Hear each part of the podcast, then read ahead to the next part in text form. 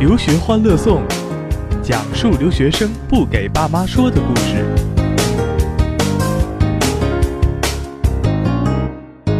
留学欢乐颂，咱们还是这个老顾，大家好，还有小小啊。大家好。哎，小小啊，老顾介绍说你现在好像回到了纽约大学本部，是吧？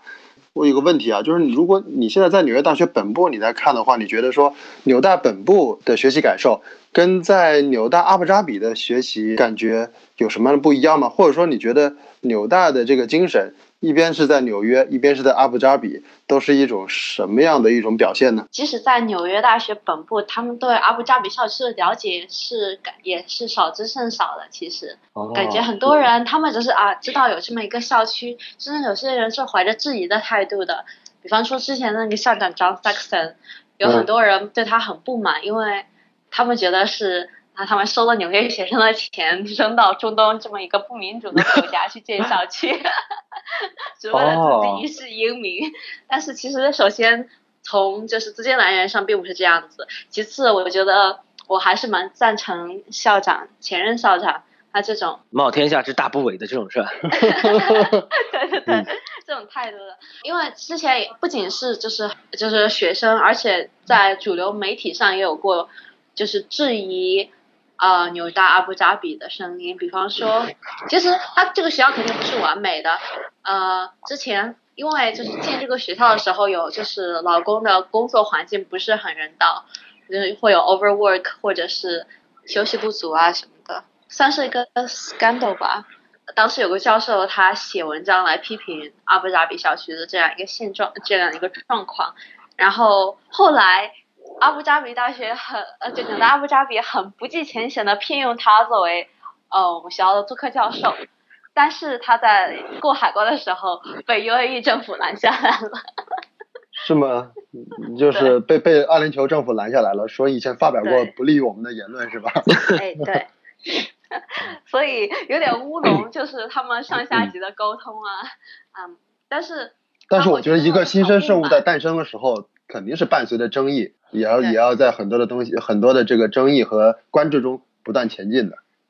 但是那个教授还有就是其他的同情者啊，他们觉得这是一个引子，可以看出来这个学校不是完全学术自由的。他们认为，既然你们处在这么一个不民主、不自由的政府的控制之下，那你们课堂上教的东西是不是真材实料？是不是教授可以畅所欲言？这点上。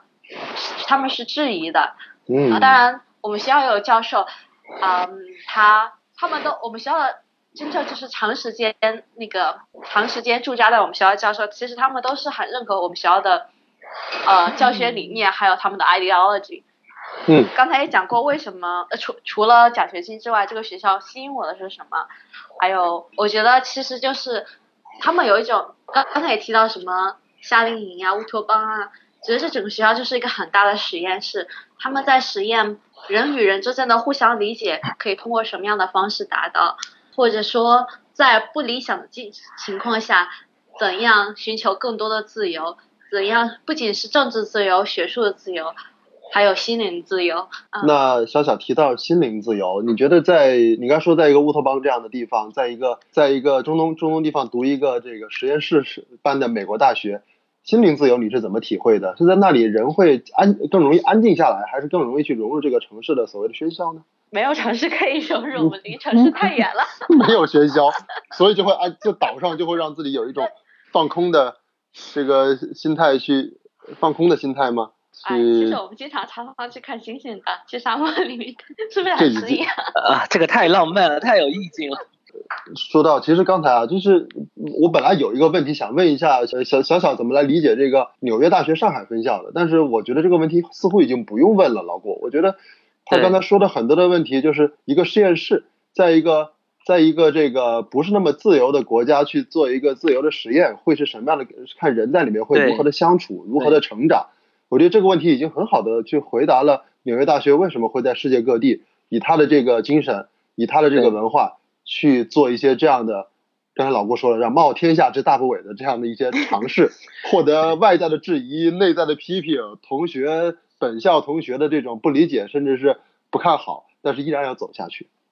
我觉得从这个角度来讲，纽约大学今天借着小小的话，我觉得对纽约大学有了一些以前从来没有过的一种新的感觉、新的认识。我觉得这个纽大纽大招生办需要给你 另外给你发一笔好奖金了，发个大红包。那说到这个学习啊，这个小小应该是既在纽大本部学，又在阿布扎比学。你觉得学习上的压力？你刚才说到阿布扎比老师会更 overload 一点吗？会更加班一些吗？到底哪边的学习你觉得会你感受会更好，或者是更或者更符合你自己的学习这种状态？其实你在哪边，如果你很积极主动的想跟老师交流的话，呃，都是可以学得很好的。但是阿布扎比的话，因为呃人比较少，所以在课上能更多的得得到教授直接的关注，而且你从与教授更多的建立的是一种平等的关系，而不是那种教授站在讲台上，前面放着一个讲桌，然后俯视着你，呃，然后你是一个百人大讲堂里面的一个小小的头。哎，是不是阿布扎比的所有的课都是由教授上？因为我知道在纽大或者在美国的一些，比如说加州大学，黑一下加州大学啊，那很多课都不都是博士博士生上嘛。我以前有，个学很多公立，大学都是这样的。我以前有个学生跑到那儿去跟大一的学生上日语课，我说你一个中国学生装什么日本人，跑到美国上什么日语课，是吧？就这感觉。呃 我也在上日语课。你你是你是那个你是教日语课还是上日语课？他在他上听嗯，啊，你问问那个他到底国籍是哪儿的？因为在国外我是知道的，有些大学的日语是有些大学日语课好像中国学生在上，上的大家也听不出好坏来。就博士也就是说博士生在代替教授在上课。但阿布扎比的话，一定是教，因为学校不多，就是教授和学生，所以他一定是教授跟学生的零距离接触。所以说，如果你会学很有有强很强的这个学习的好奇心的话，其实这样的小班课堂会更适合你去挖掘你在学术上的这个更多的这个深度和兴趣。但是比较难做课上做小透明，啊，比较难什么？呃那就不呃，就是有人会觉得老师，有的老师还好，有的老师会 强迫你说话，好可怕。哦，啊，人不多，就就就他一定要你一定要你名 participation 是吧？我遇到过哦一个这样的老师，好可怕。就是我们以前上课的时候，就是老师一提问，赶紧大家把头都低下，埋在书里面，是吧？生就怕看到就就跟军训的时候瞪上眼了，然后就一排一排的报数，人太少了，每次一二三就是对你们仨，你你们得就就得说话。不是，主要是那个老师，其实很多老师，其实看老师还看人吧，就是比方说那个老师，很多人在他那个 course review 上都是什么 life changing，I will all I will forever appreciate his blah blah blah，但是我上了就没有什么特别的感觉，我反倒有点反感那门课，所以啊，其实这因为它嗯他就是你的 participation grade 是完全决定于你上课举手多少次的，然后有时候你就是那种没有话说，你也一定要说，不说的憋一点东西出来。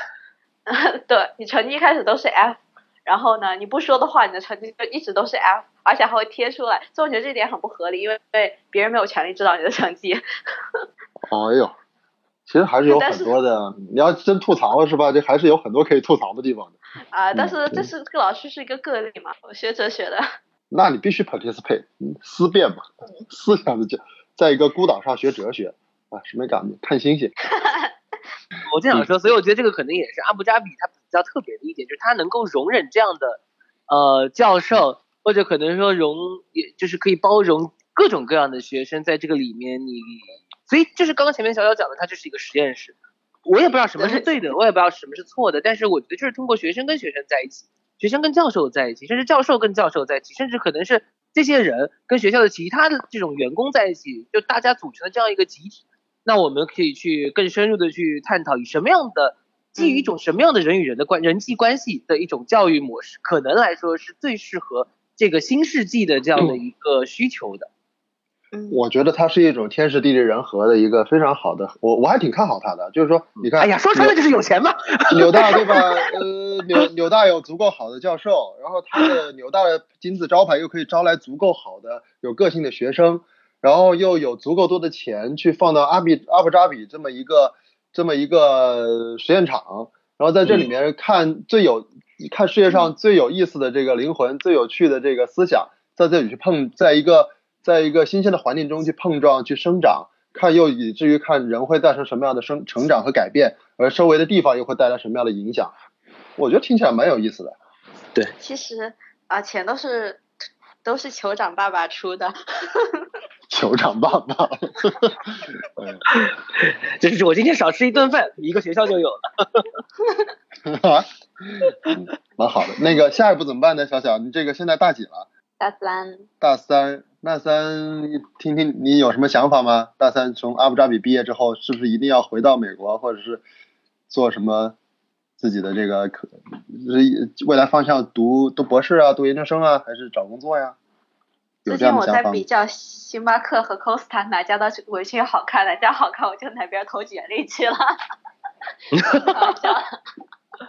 颜值的。哎，反正 philosophy 这这这个问题我就接不上了，你这很多方 怎么能这么回答？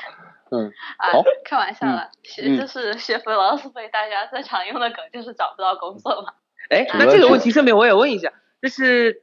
这也是相对于一个现实的问题啊，因为我包括我最近几年，我我不知道翔哥怎么样，我最近几年接触的学生中间，其实有相当多是对这种人文社科类的学科是很感兴趣的，包括我今年有学生，其实也是有想学学包括哲学，包括像社会学，呃，包括像那个就是学历史的，对，其实可能来说，呃，像想想你身边的同学，包括你自己，你们会对自己的就是在目前这个阶段，对自己未来的一个就大学毕业之后的一个。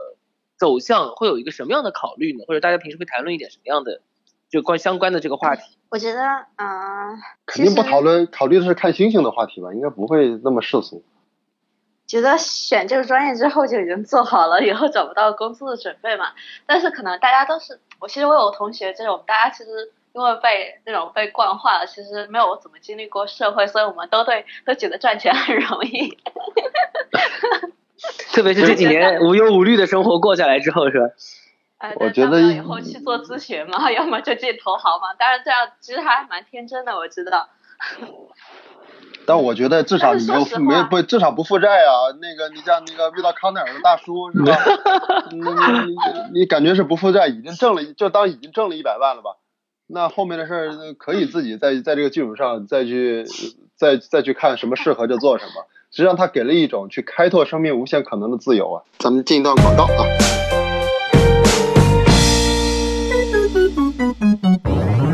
I do to drive. I want to 出国。I want 上学。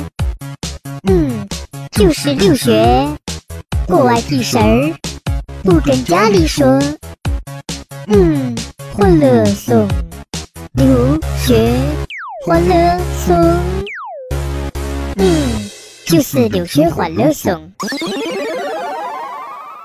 志们，留学欢乐颂就要开始啦！留学生活美如画，送孩子走天涯。我说留守家乡我就好，一起来学欢乐颂，留学欢乐颂讲述留学生不给爸妈说的故事。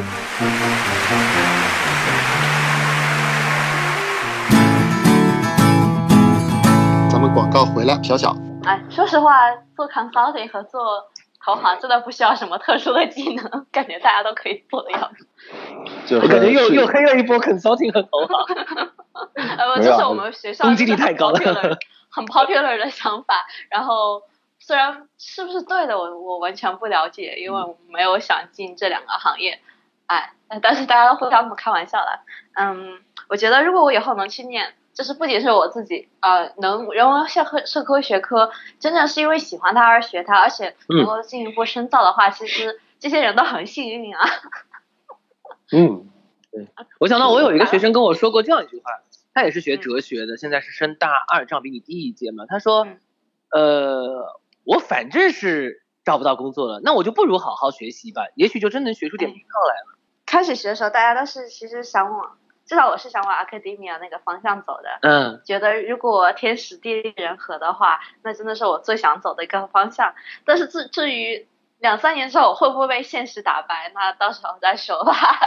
嗯，或者现实被你打败了。你想啊，现在外面有个词非常的火，什么都可以往里装，叫人工智能，对吧？嗯我觉得哲学有可能是人工智能能坚守的最后一个人类的堡垒啊，它永远不会被替代啊。在这里面，你会看享受到人作为人的无限的乐趣，思考的无限乐趣和对，对这个，我觉得从这个角度来讲，这个这个专业的它的意义，这个专业它的深刻，这个专业你你选择它所给自己带来的这个生命的这个乐趣，会是其他那些计算机搞金融、嗯是吧？这个搞计算，然后做一些事情可能所不能取代的呀。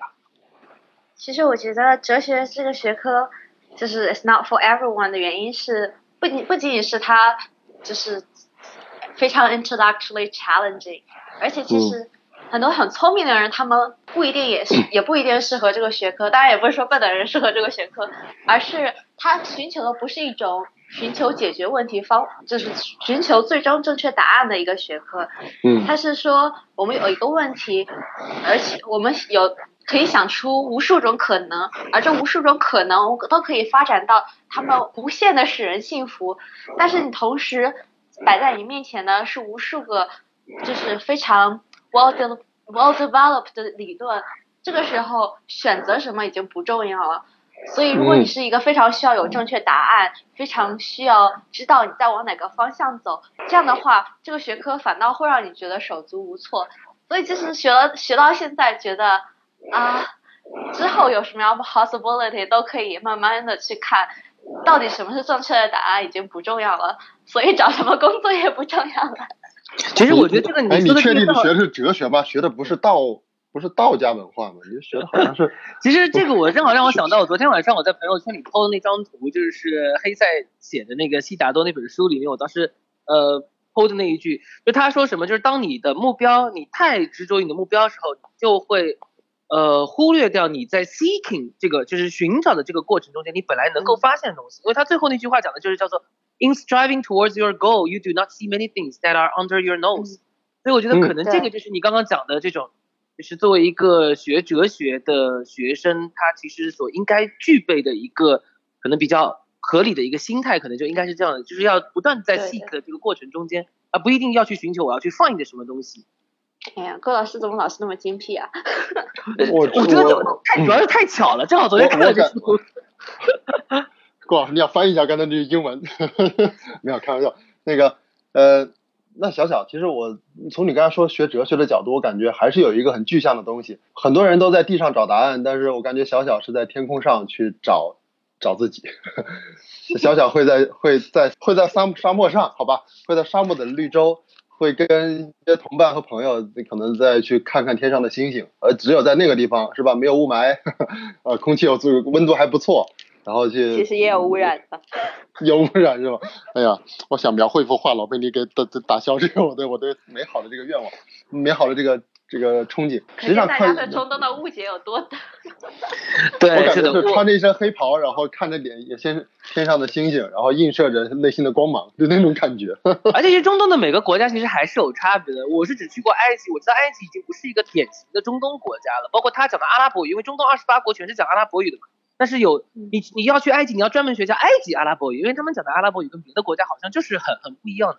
但是会看到埃及，它就在这个国家里面，可能我觉得对于宗教这种信仰和这种虔诚的程度不一样，就使得他们反映在跟你沟通的方式，或者是他们的着装上面还是有蛮大区别的。不就是有那些穿着黑袍把自己裹的，就是你只能看到那那那那那个那个两个眼眼睛的，但也有就是可能很正常，跟我们在这边有，你看你说是游客吗？